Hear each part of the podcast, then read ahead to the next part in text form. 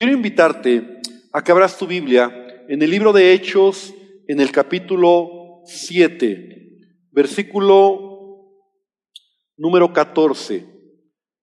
Libro de Hechos, capítulo 7, versículo número 14.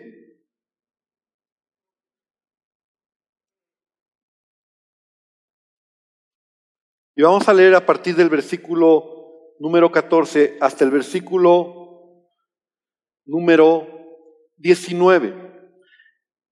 Y dice de la siguiente manera, dice, y esta, esta declaración que vamos a leer, ¿verdad?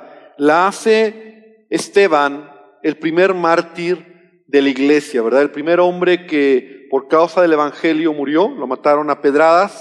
Entonces él está casi en, un juicio, ¿verdad? Lo están eh, a punto de apedrearlo. Y él hace esta declaración en Hechos 7:14. Dice, y enviando José, envió venir a su padre Jacob y a toda su parentela, en número de 75 personas, y así descendió Jacob a Egipto, donde murió él, y también nuestros padres, los cuales fueron trasladados a Siquem y puestos en el sepulcro que a precio de dinero compró Abraham de los hijos de Amor en Siquem.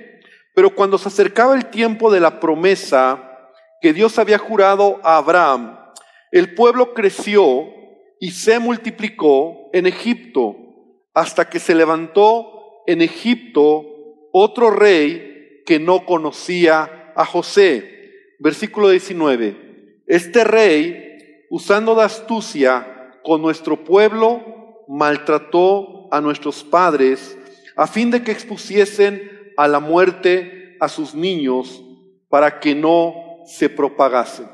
Y yo no sé si al leer estos versículos tienes en mente el contexto de lo que se está diciendo, ¿verdad? Que es el momento cuando José, ¿verdad? José en el libro de Génesis llama a su familia para que vivieran en Egipto. Habían pasado siete años de abundancia, siete años de hambre, que es cuando se descubre o los hermanos de José descubren que José era el segundo después de Faraón en Egipto. Y entonces José mandó llamar a sus familias, a sus hermanos, a su padre, por supuesto, a su padre Jacob, ¿verdad? Israel, para que llegaran a Egipto y ahí vivieron y ahí murieron esta generación.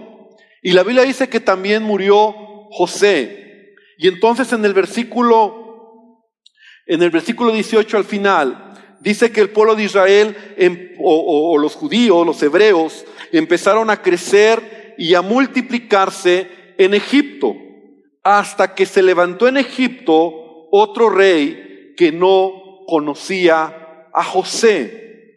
Y este rey hizo algo, ¿verdad? Este, este este rey hizo algo, dice que usó de astucia en donde maltrató a los padres a fin de exponer a la muerte a sus niños para que no se propagasen. Y yo quiero hablarte esta noche, y este es un pasaje que hace muchos años impactó mi corazón, porque de lo que te quiero hablar es de la importancia de entender que nuestro Dios es un Dios de generaciones. Nosotros a veces le damos poco valor a este asunto, ¿verdad? De hecho, Dios mismo se muestra como el Dios de Abraham, ¿verdad? Dios de Isaac y Dios de Jacob. Y Dios siempre está hablando de generaciones. Él cuando le dice a Abraham, le dice, te bendeciré a ti y qué? Y a tus generaciones. Las bendiciones que Él promete para nuestras vidas, ¿verdad? Dice, serás bendecido tú y yo bendeciré hasta mil generaciones después de ti. Entonces Dios es un Dios de generaciones. Ahora, tú y yo somos solamente un eslabón, y quiero que tengas esta idea en tu mente, un eslabón en nuestra generación para bendecir a los que vienen después de nosotros.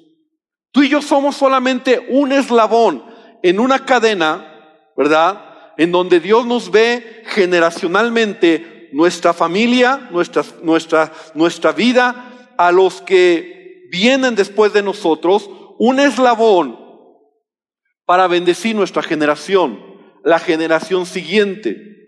Si tú siendo ese eslabón no entiendes lo que es la bendición de Dios a tus generaciones o trabajar por tus generaciones, entonces tal vez ese eslabón se quiebre. Y yo creo que cuando yo te voy a hablar de, esto, de, de este tema, ¿verdad?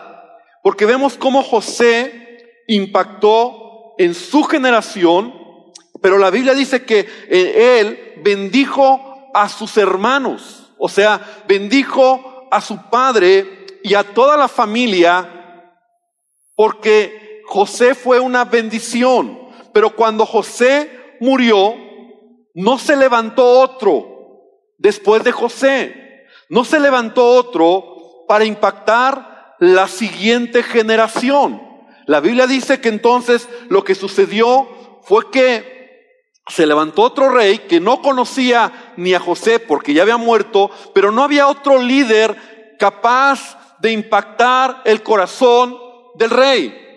Entonces, esto nos habla de lo que Satanás quiere hacer en cada generación. Lo que Satanás quiere hacer es que ese eslabón se quiebre, ese eslabón se rompa y la siguiente generación no conozca al Señor. De hecho, dice la palabra aquí que este rey usó de astucia y maltrató a los padres exponiendo a muerte a los niños. Lo leíste en el versículo 19, dice, este rey usando de astucia con nuestro pueblo, maltrató a nuestros padres a fin de que expusiesen a la muerte a sus niños. Y hace años yo compartía un tema que se titulaba Padres oprimidos, hijos expuestos.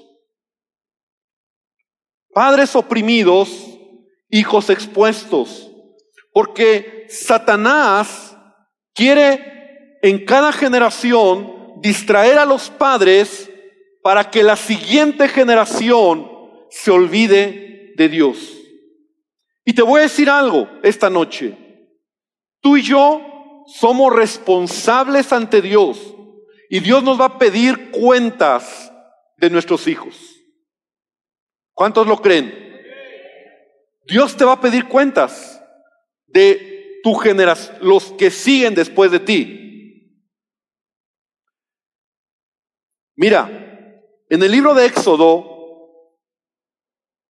Quiero que vengas a, la historia, a la historia que de lo que estoy hablando, capítulo 1, versículo 6. Y quiero que veamos algunos puntos aquí importantes. Éxodo 1, 6. Dice, y murió José, bueno, voy a esperar a que lo encuentres un poquito, Éxodo capítulo 1, versículo 6.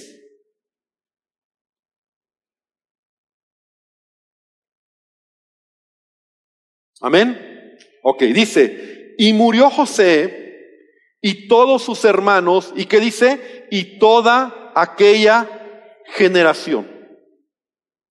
Punto. Murió una generación, una generación que conoció a un gran líder, que ese líder se levantó, ¿verdad? Que fue, no, no era líder, era, era parte de una familia, ¿verdad? que bendijo a sus hermanos, bendijo a tal vez a los sobrinos, a los primos, a los nietos, pero murió toda esa generación. Y los hijos de Israel fructificaron y se multiplicaron y fueron aumentados, fortalecidos en extremo, y se llenó de ellos la tierra.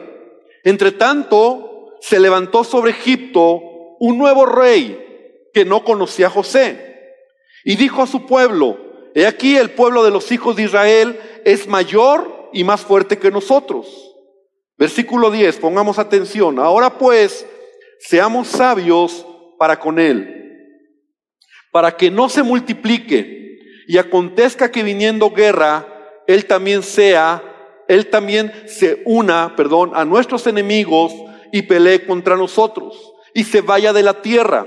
Entonces pusieron sobre ellos comisarios de tributos que los molestasen con sus cargas y edificaron para Faraón las ciudades de almacenaje, Pitón y Ramsés, Rameses, Rameses. Pero cuanto más los oprimían, tanto más se multiplicaban y crecían de manera que los egipcios temían a los hijos de Israel. Y los egipcios, escucha bien, hicieron servir a los hijos de Israel con dureza y amargaron su vida con dura servidumbre, en hacer barro y ladrillo, y en toda labor del campo, y en todo su servicio, al cual los obligaban con rigor. Padres que en esta generación, ¿verdad? Empezaron a descuidar a los hijos por todo el exceso de trabajo que tenían. Y sabes, hoy en día no es muy diferente. Y como cristianos, como creyentes, yo quiero decirte algo. Debemos nosotros entender que cada generación, cada uno de nosotros, somos responsables delante de Dios para bendecir a nuestros hijos y a la siguiente generación. Y Satanás, ¿verdad? Que aquí es una analogía de lo que es este, este rey de Egipto, ¿verdad? Satanás tiene una tarea, distraerte para que tú no cumplas tu propósito. Y quiere llenarte de problemas, quiere llenarte de trabajo, quiere llenarte de amargura, quiere llenarte de enojos, de resentimiento, ¿verdad?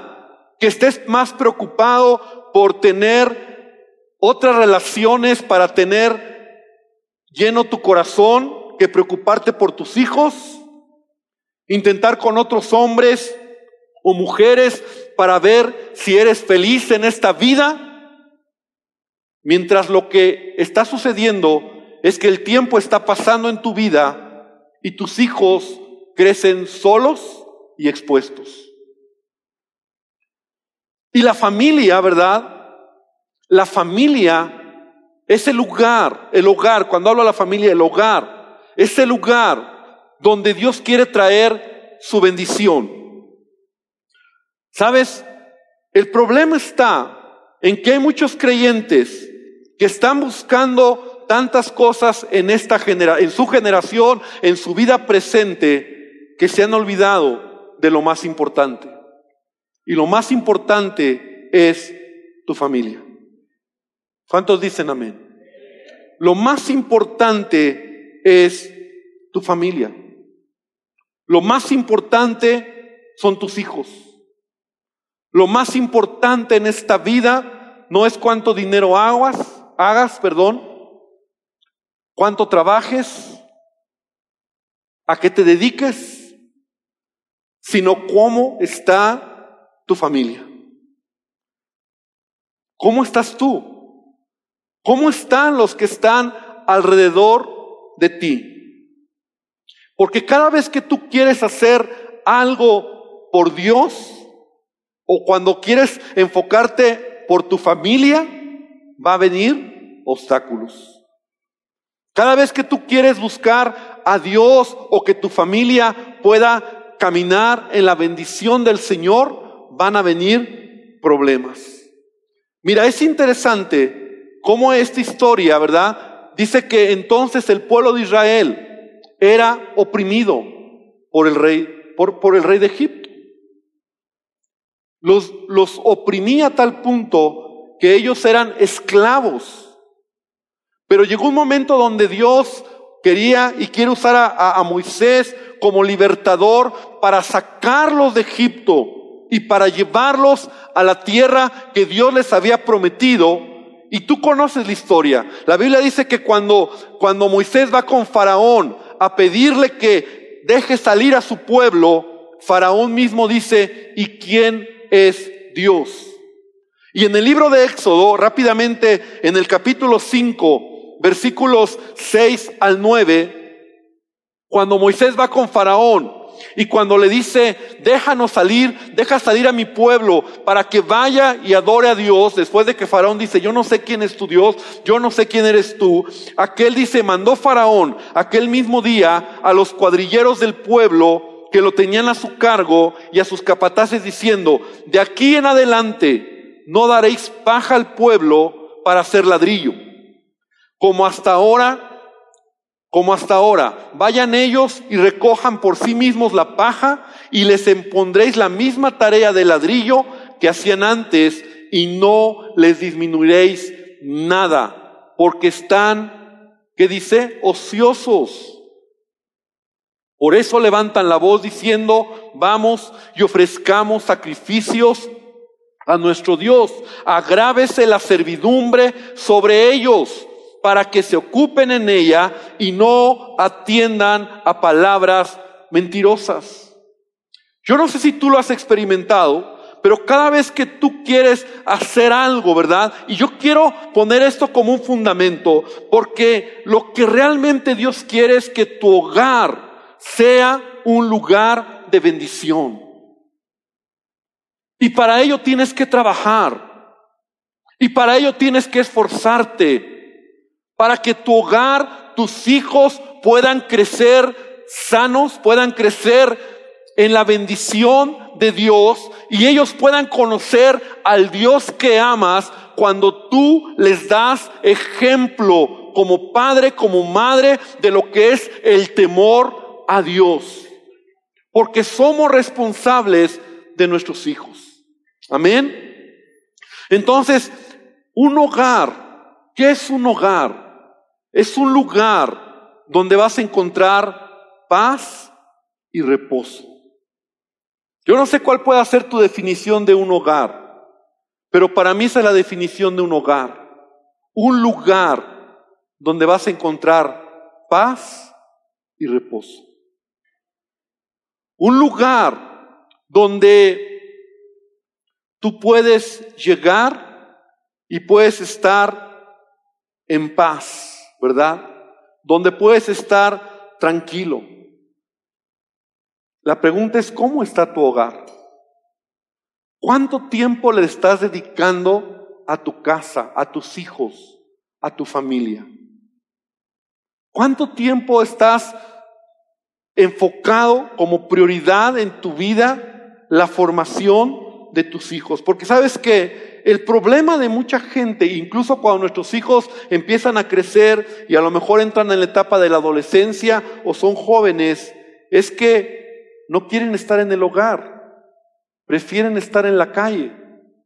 ¿Y sabes por qué tú encuentras tantos jóvenes hoy en día en la calle?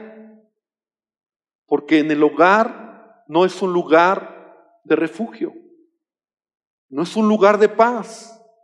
Muchos llegan a casa ¿Y qué encuentran? Una mamá enojada, un matrimonio o un papá peleando todo el tiempo, un papá o una mamá indiferente. ¿Qué es lo que ellos encuentran? Un papá sentado viendo televisión, tomando, borracho, en brazos de otra mujer, o mamá en brazos de otro hombre. ¿Y qué estamos haciendo por la siguiente generación? Y si somos creyentes, yo te quiero decir que Dios quiere bendecir la siguiente generación. Yo creo que muchos de los que aquí están, a lo mejor tú has llegado al Señor, tú eres, digamos, por llamarlo así, primera generación. A lo mejor tú eres el único cristiano. A lo mejor tu familia ya se convirtió, pero tú eres la primera generación. Tú eres responsable de empezar a, traer esta bendición a la siguiente generación. Pero permíteme platicar un poco de mi experiencia, ¿verdad? Y creo que tengo un poco de autoridad para hablarte sobre este tema.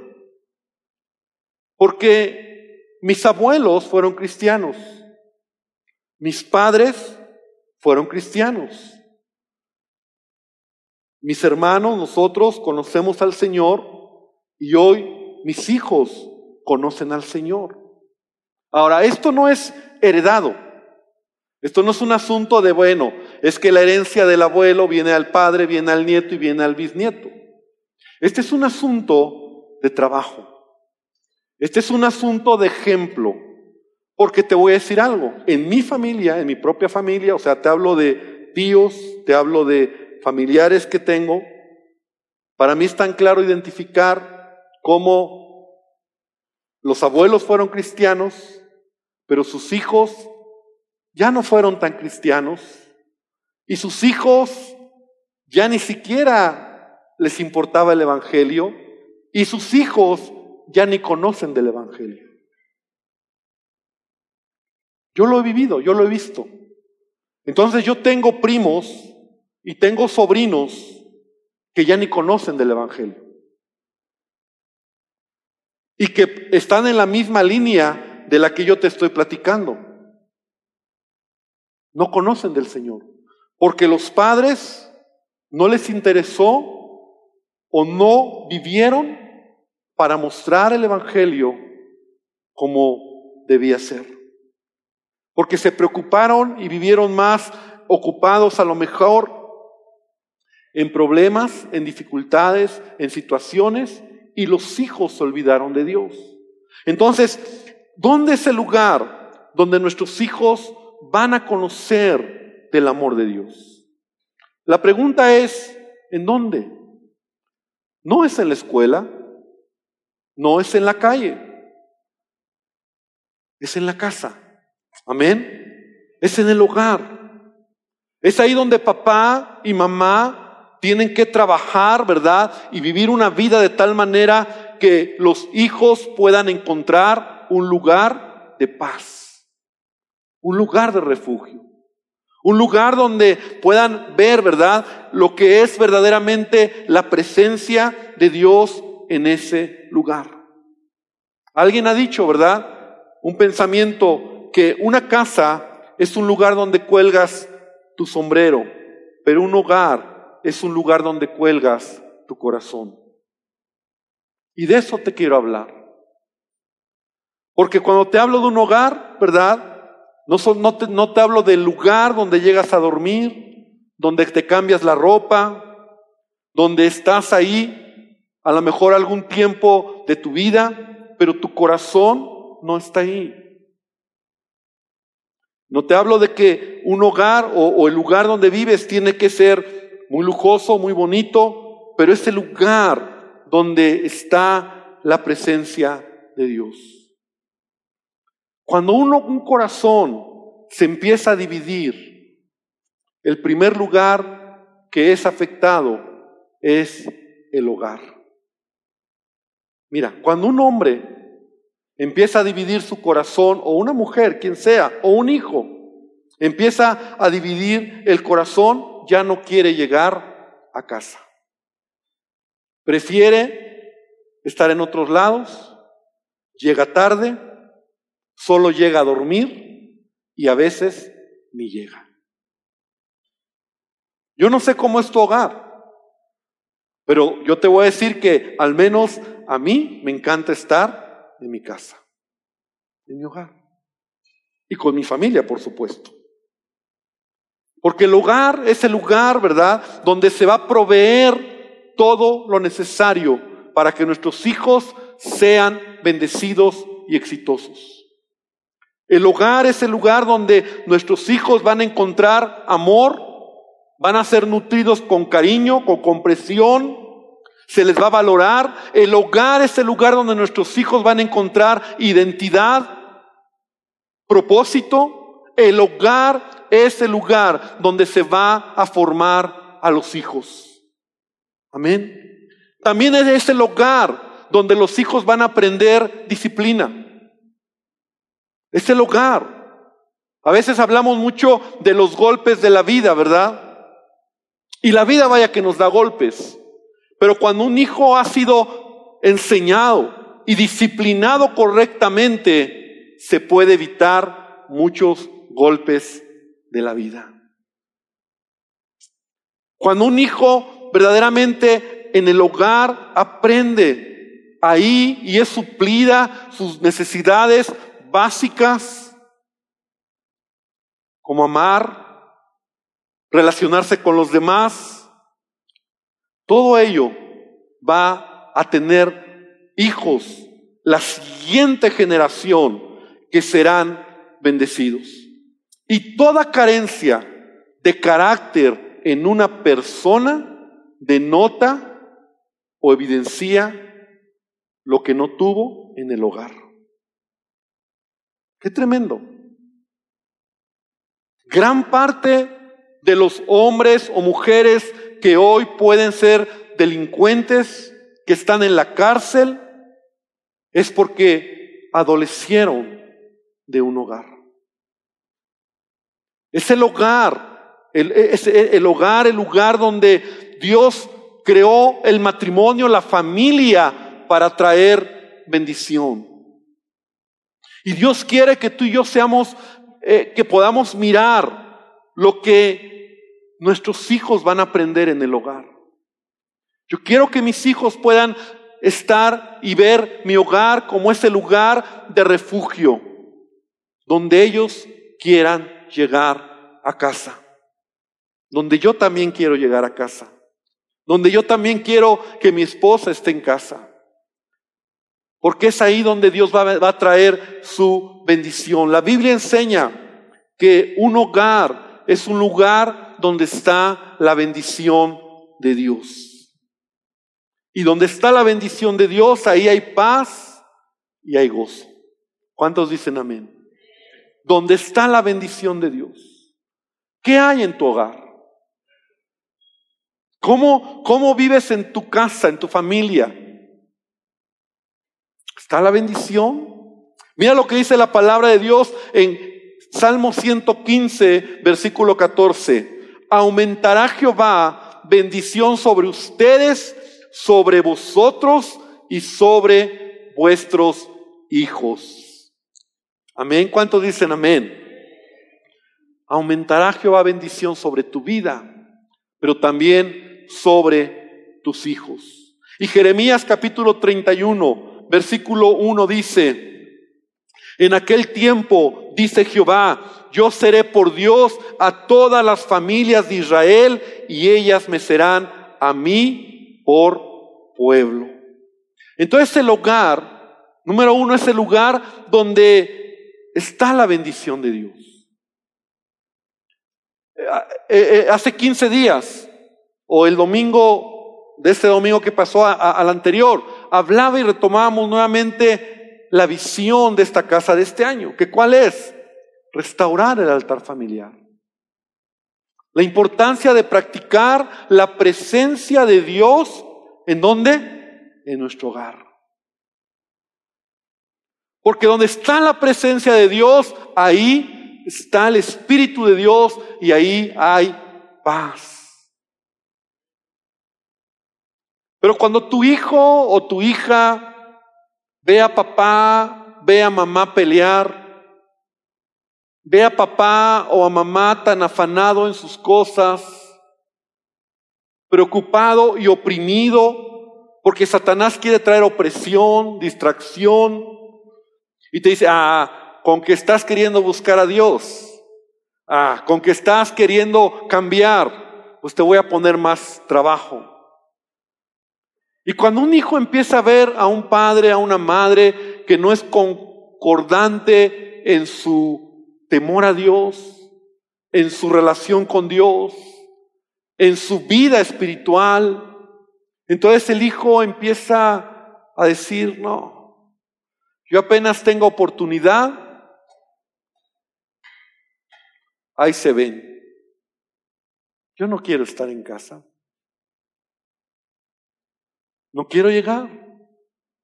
Y entonces en la etapa a veces más complicada, la adolescencia, encuentran amigos, gente que los engañan, ¿verdad? Y entonces, esa sí es tu familia. Aquí sí te aceptamos.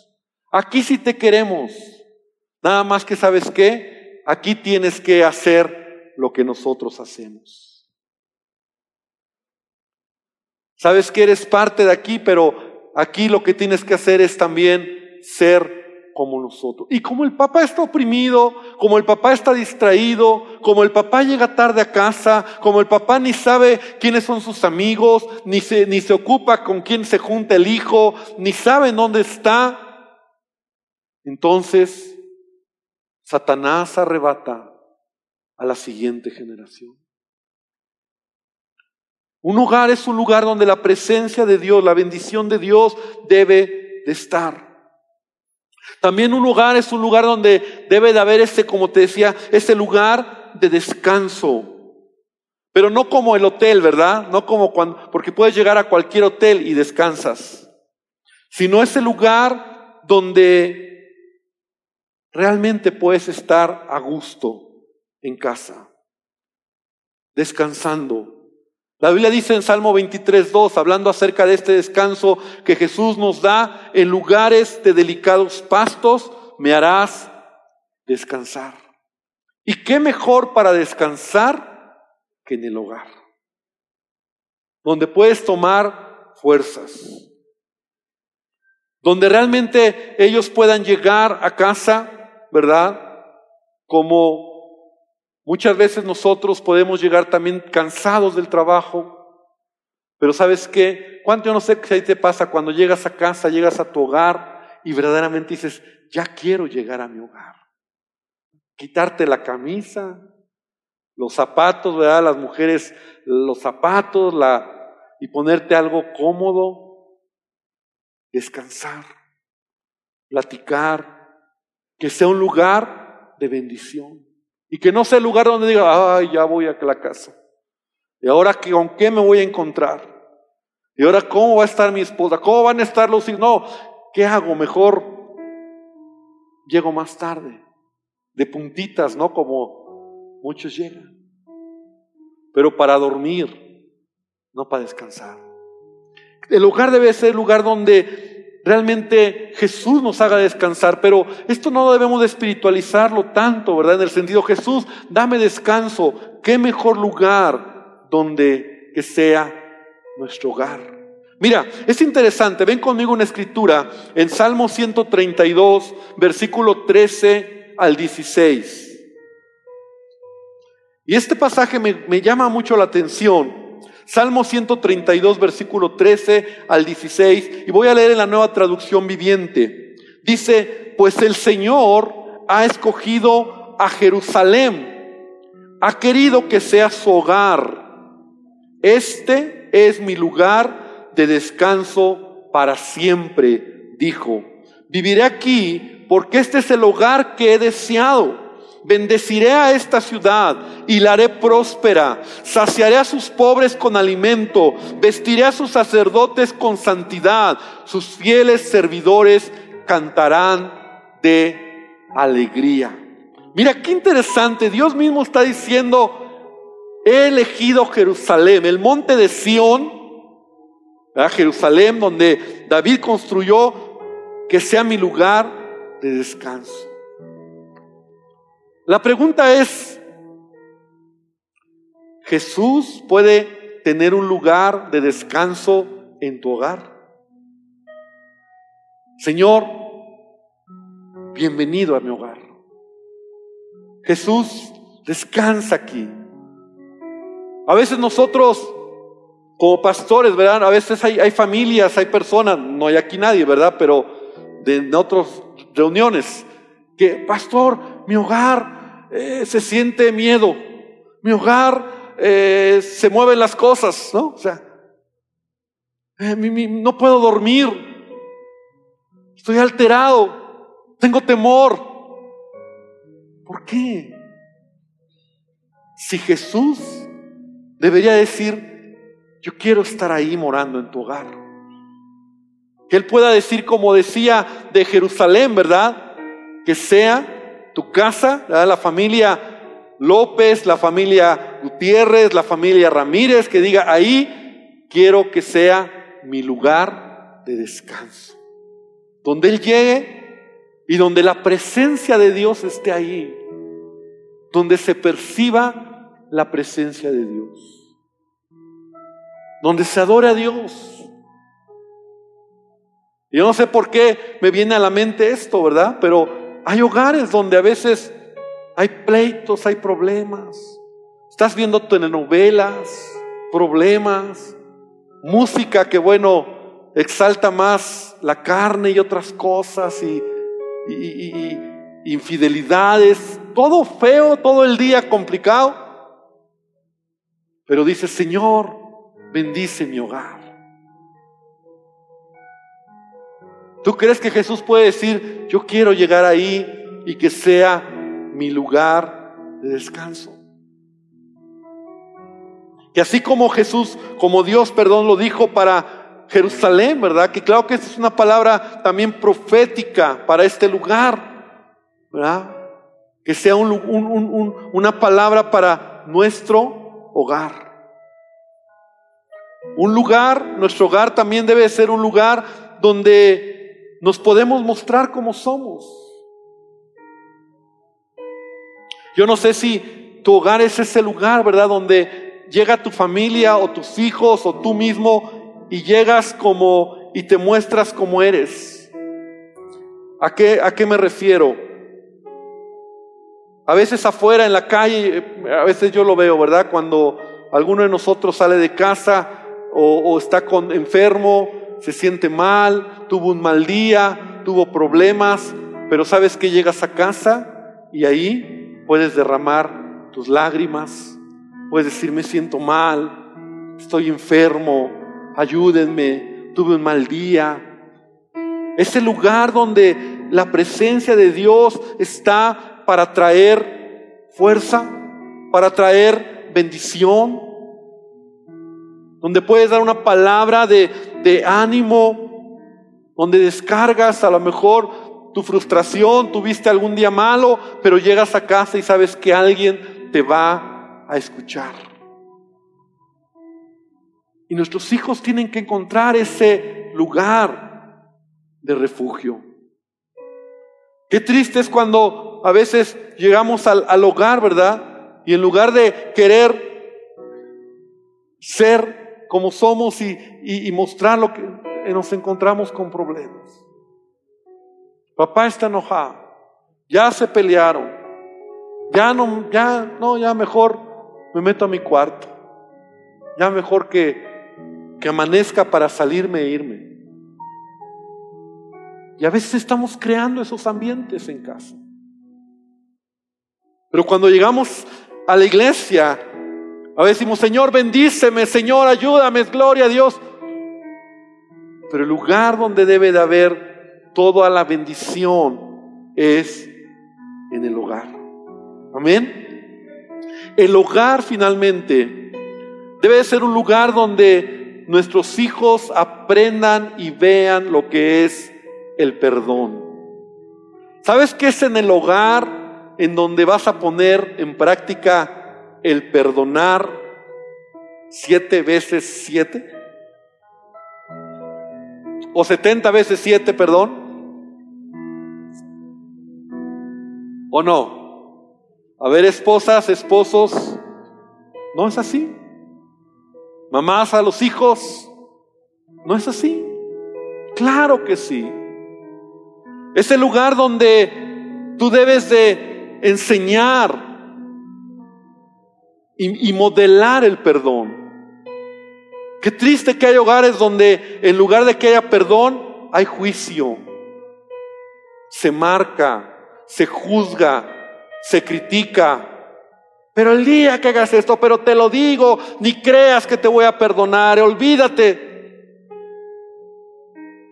Ahí es donde tienes que perdonar.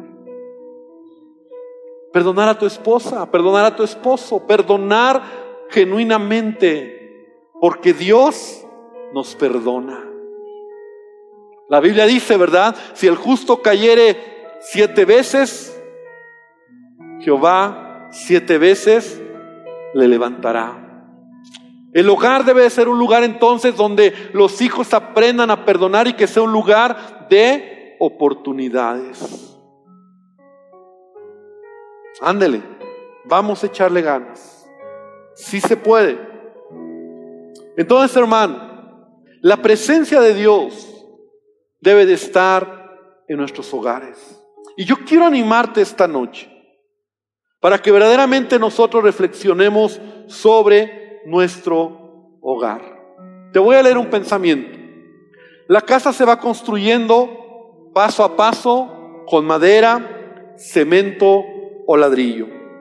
El hogar se va construyendo también paso a paso con mucha paciencia, con los sentimientos, tolerancia, cariño, ternura y sobre todo la presencia de Dios. En la casa encontraremos calor o abrigo, es decir, protección física para el cuerpo, mientras que en el hogar encontraremos protección para el alma y el espíritu, que también son parte del cuerpo. La casa se puede comprar, vender, arrendar, permutar. En cambio, un hogar no tiene precio. No se compra ni se vende. Porque ese debe de ser nuestro hogar. Ahora, ¿quién es responsable de que ese hogar sea ese lugar donde la presencia de Dios esté? ¿Quién es responsable? Dile al que está al lado, no te hagas, eres tú. Que muchos no levantan la mano y así como que, eres tú, soy yo. Somos responsables de dejar que la presencia de Dios se manifieste en el hogar. Que sea el lugar donde yo quiero llegar todos los días a descansar, a colgar, como decía en un principio, mi corazón y estar en ese lugar donde la presencia de Dios está. Por eso, iglesia, debemos retomar el altar familiar. Por eso debemos de tener un tiempo para buscar a Dios en familia. Ningún hogar es perfecto. Ningún hogar puede decir que ya es ejemplar en, en todos los sentidos pero lo importante es empezar a trabajar. La siguiente generación, tus hijos, tú eres responsable que ellos encuentren en el hogar un lugar de refugio, un lugar de bendición.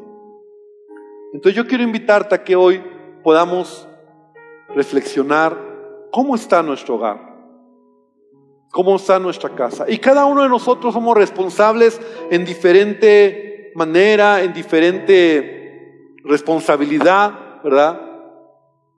Pero todos tenemos que trabajar para que el hogar sea un lugar de bendición. Amén. Entonces yo quiero invitarte a que ahí donde estás inclines tu cabeza.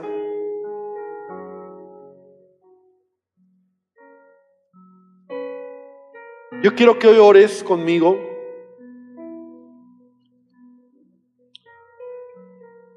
Y la, realidad es que Satanás quiere robar, matar y destruir. La realidad es que Satanás, como este pasaje que leímos al principio, lo que quiere es traer destrucción a tu vida, desenfocándote, oprimiéndote, trayendo a tu corazón distracciones, afanado enojado, violento, destruyendo en lugar de construyendo. Y Satanás quiere eso, porque lo que él quiere es que tus hijos finalmente se pierdan. Él quiere que tus hijos no conozcan a Dios.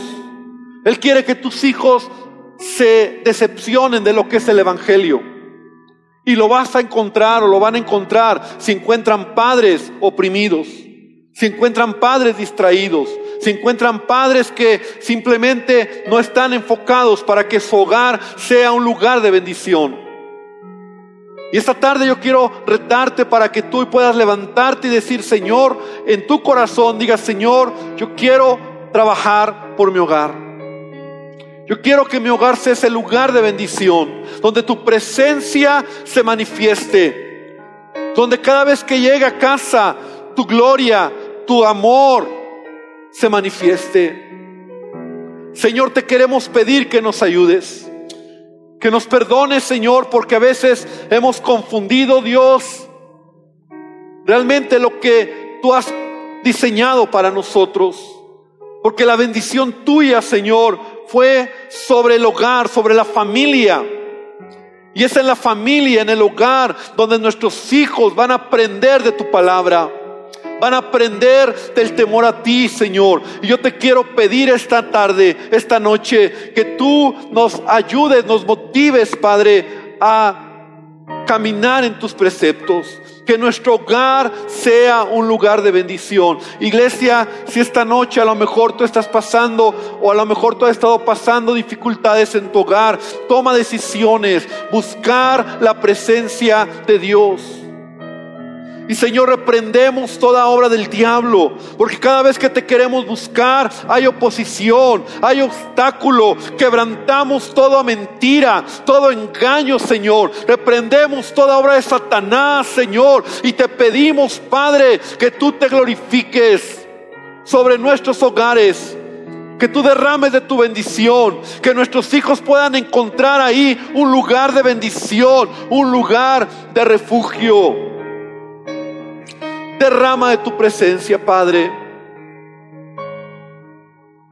Quiero invitarte a que terminemos esta noche. Quiero invitarte a que te pongas de pie.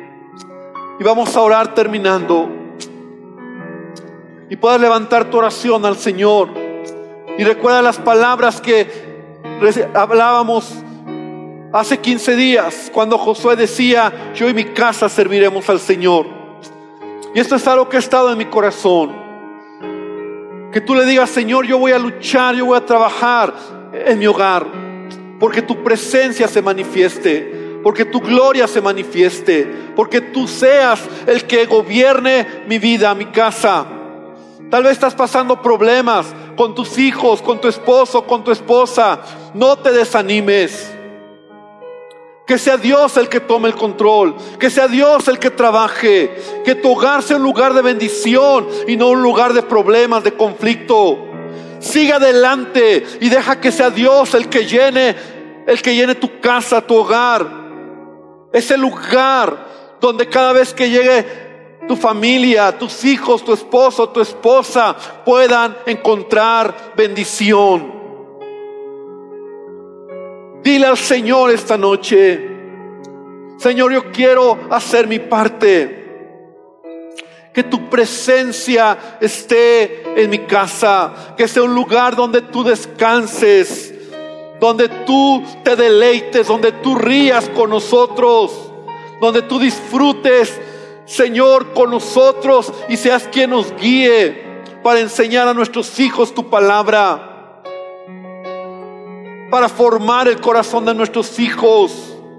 Señor, bendice a tu iglesia y te pido esta noche que tú nos ayudes para que cada familia sea una familia conforme a tu corazón.